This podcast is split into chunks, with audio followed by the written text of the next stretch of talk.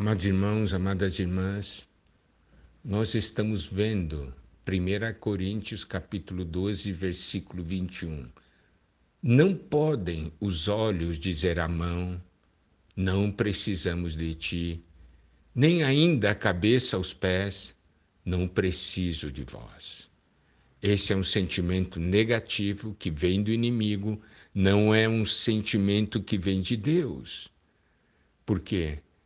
Porque todos estamos no corpo de Cristo e cada um é um membro do corpo. O corpo precisa de cada membro. Nós não temos o direito de falar a um membro: eu não preciso de você. Eu não posso desprezar um outro membro do corpo. E o versículo 22 nos diz: pelo contrário, os membros do corpo que parecem ser mais fracos são necessários. Eu gosto muito desse versículo, porque esse versículo diz: pelo contrário, isso quer dizer, nós precisamos sim dos irmãos, nós precisamos dos demais membros. E aqui ainda diz: os membros do corpo que parecem ser mais fracos são necessários. Aqui tem uma questão de aparência. Os membros do corpo que parecem ser mais fracos são necessários.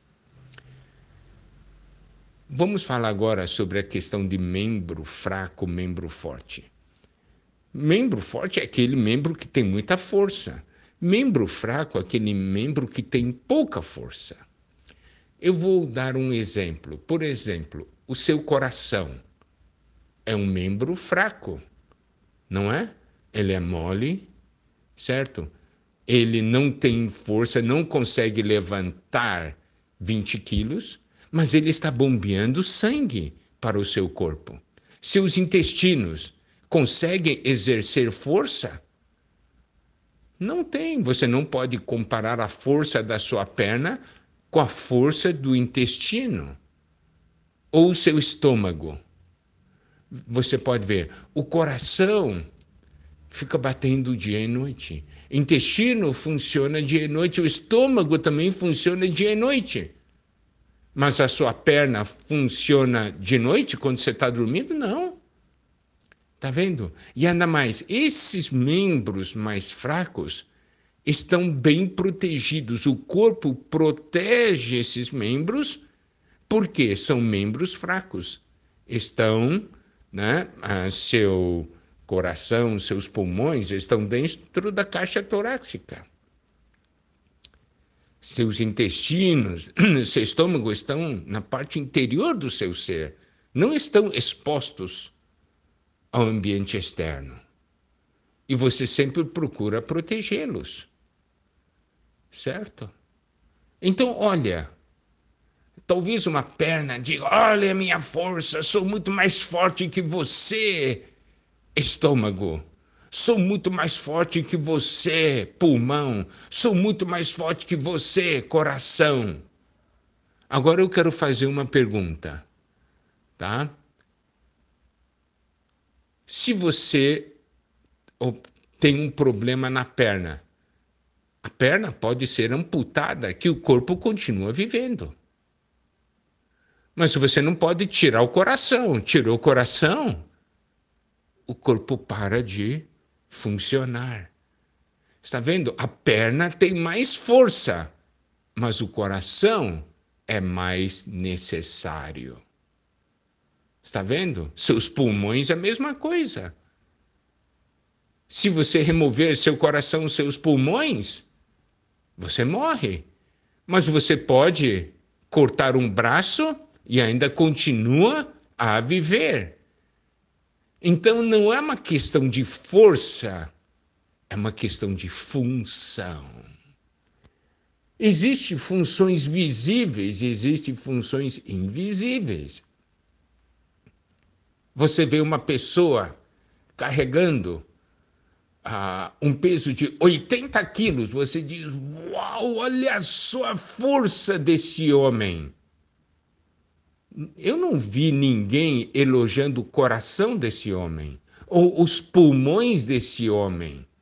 Por quê? Os homens vê somente o que é visível.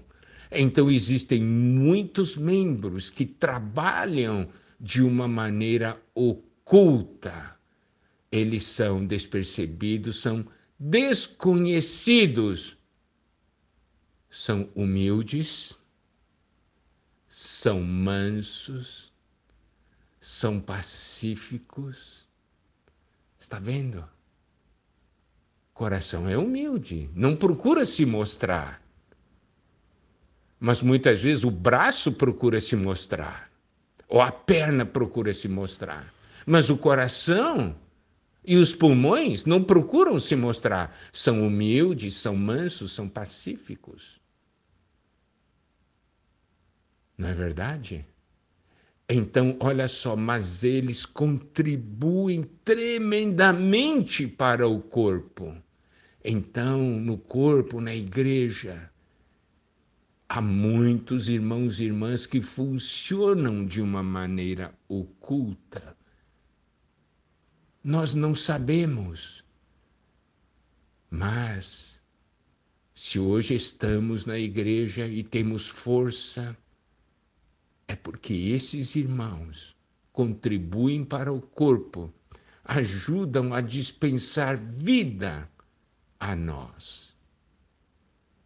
Não é algo maravilhoso? Muitas vezes, a força espiritual da igreja está num grupo de irmãos e irmãs idosos que estão intercedendo sem cessar é assim que o corpo funciona. Tem partes visíveis, tem partes invisíveis. Tem partes que têm funções visíveis e tem partes que têm funções invisíveis. Mas todos os membros funcionam para o corpo. Glória a Deus.